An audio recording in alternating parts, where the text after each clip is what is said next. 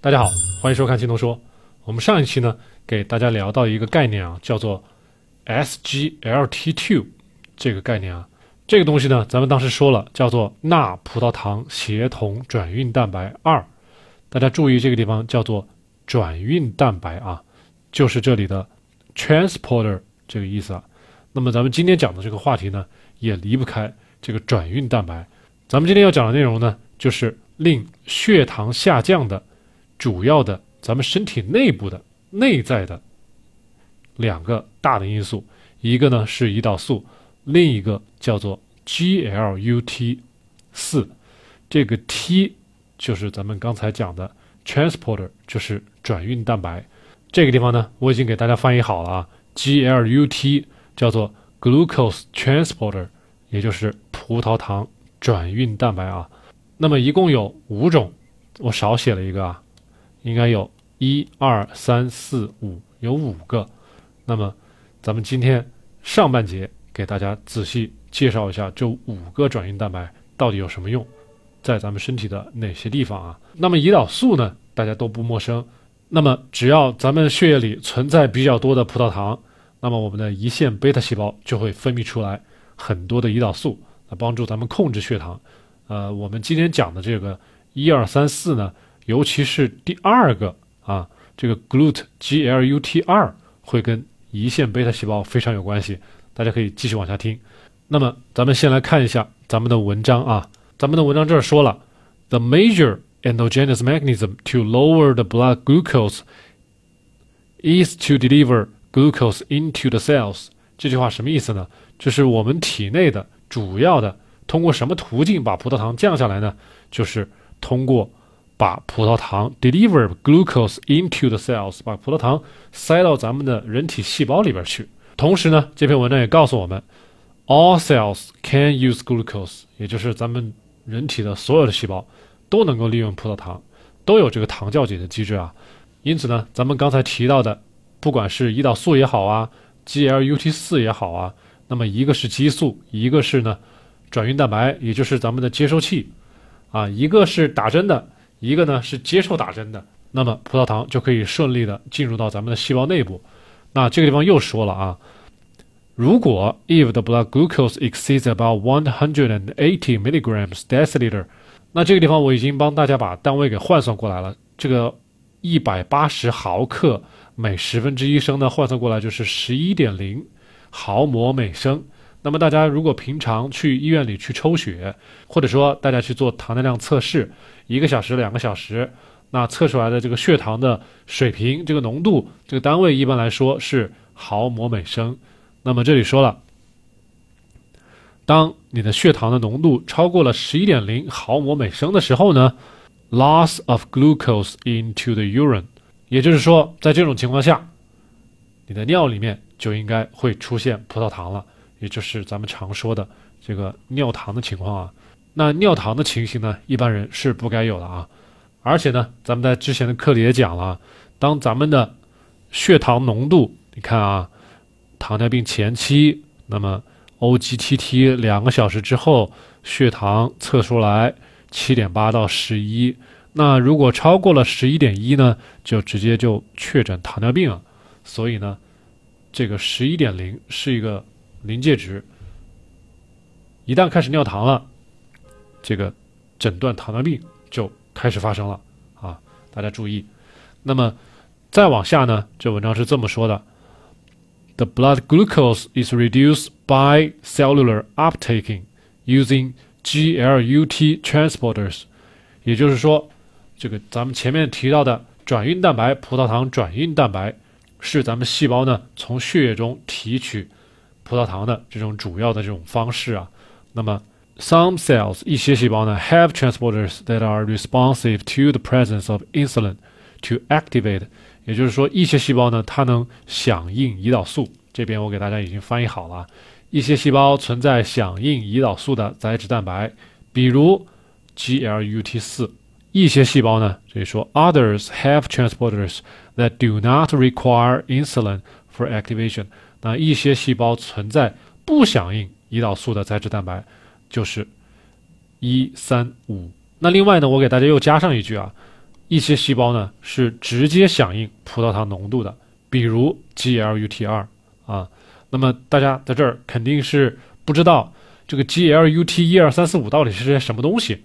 那下面呢，我就给大家详细介绍一下这个 GLUT 这个葡萄糖转运蛋白啊。这个上面有一幅图，那这个呢就是我给大家在网上找的这个转运蛋白的一个示意图啊。那么这个灰色的部分呢，这个灰色的这一块啊。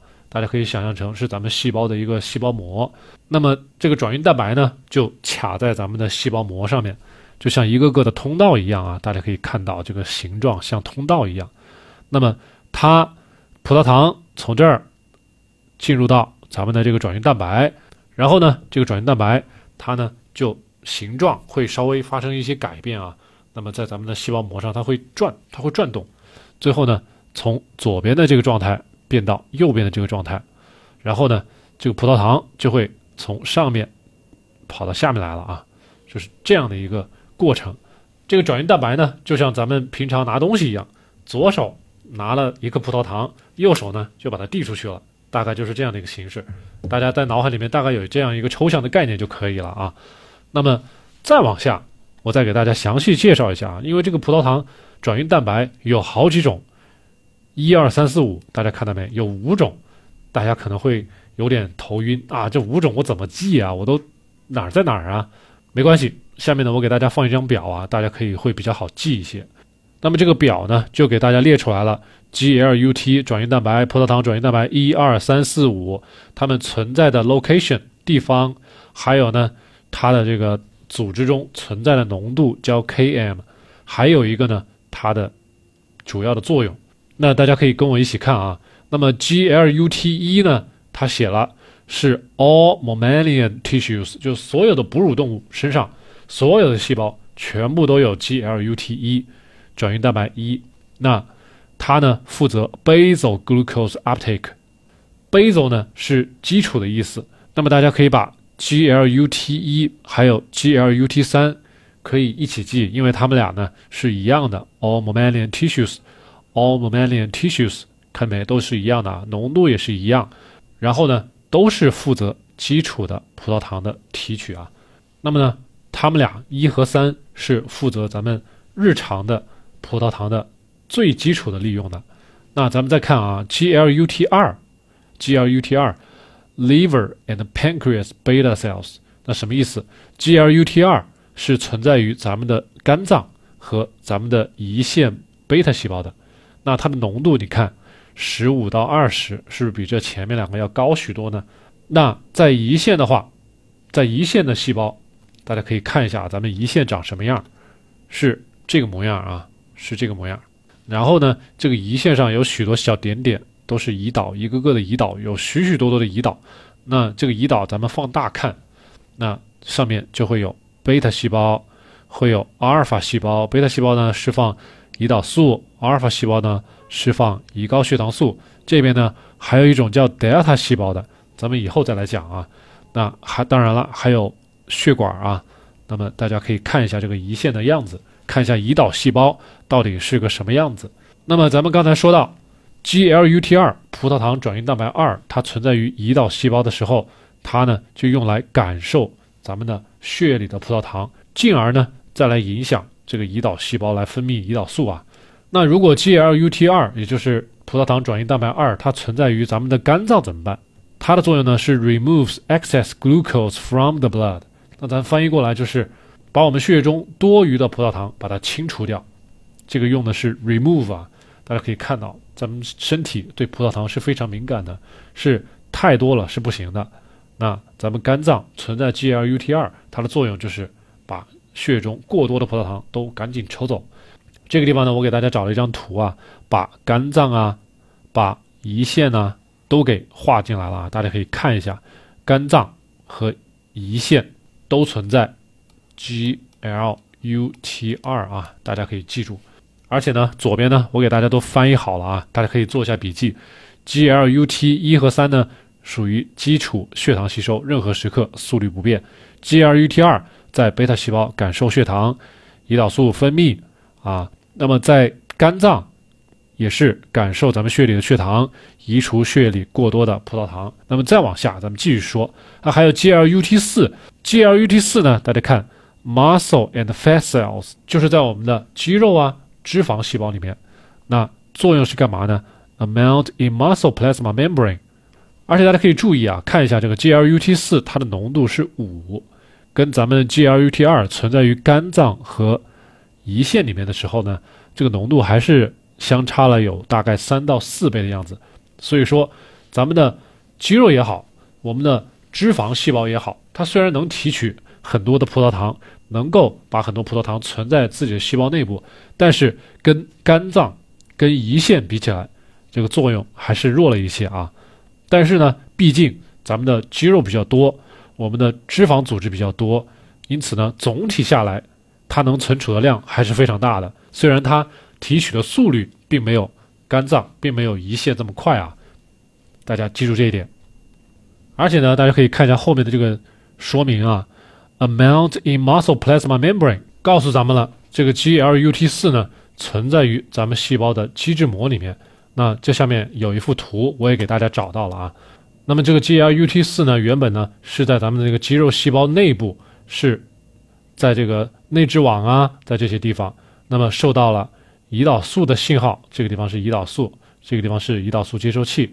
受到了胰岛素的信号之后呢，GLUT 四呢，它就开始慢慢的从里面往细胞膜上走啊。那么这个细胞膜上的 GLUT 四就会越来越多，多了之后呢，这个葡萄糖哎又进来了，然后呢再进入到细胞，就跟咱们上面讲那个机制是一样的啊。所以这个 GLUT 四，咱们在这说它存在于咱们的脂肪啊，这些脂肪组织。肚子啊、屁股啊、腰啊、前胸啊、大腿啊，这些都是咱们的脂肪组织啊。你看脖子呀、啊下巴啊，这都是脂脂肪组织。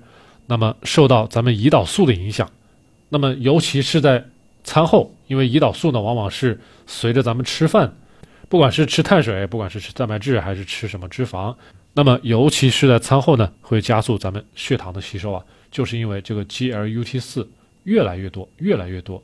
还有最后一个了，GLUT 五啊，大家可以看一下，GLUT 五存在于咱们的小肠 （small intestine），而且呢，主要我可以告诉大家，主要呢是存在于咱们的 duodenum，也就是十二指肠，这个叫十二指肠。还有呢，咱们的 jejunum，这个呢叫做空肠啊，大家可以了解一下就可以了。主要存在于咱们的小肠的上半部分。那下半部分这些回肠就存在的很少，因此呢，上面的十二指肠和咱们的空肠是吸收果糖的主要的场所啊。那么这个地方我也给大家写了，GLUT 五呢，主要是咱们小肠吸收果糖专用的，因此呢，大家在这个地方也可以看到，primarily a fructose transporter，也就是主要的就是来传输果糖专用的。因此，一二三四五很复杂。那，存在的地方也都不一样，大家最后怎么记呢？我给大家稍微归纳了一下啊，感兴趣的朋友可以跟我一起记一下。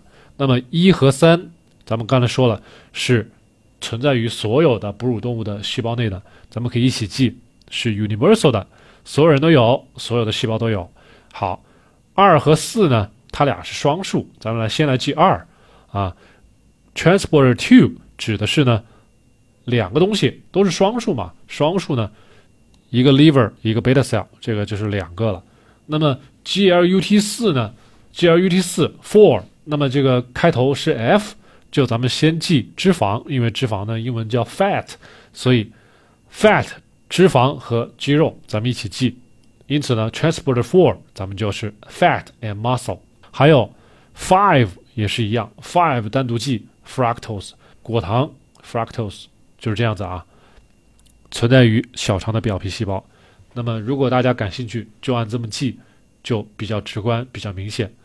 那么咱们今天呢，先给大家讲这么多，呃，大家可以找点时间稍微消化一下，把上面的这一段呢，主要是功能的这一段，还有呢，如何记忆 GLUT 一二三四五，大家最好能够记好。记好了之后呢，咱们下面进一步的来给大家做分析，大家就能有基础。就能听得懂了啊！好了，咱们先讲这么多啊，咱们下一期再见。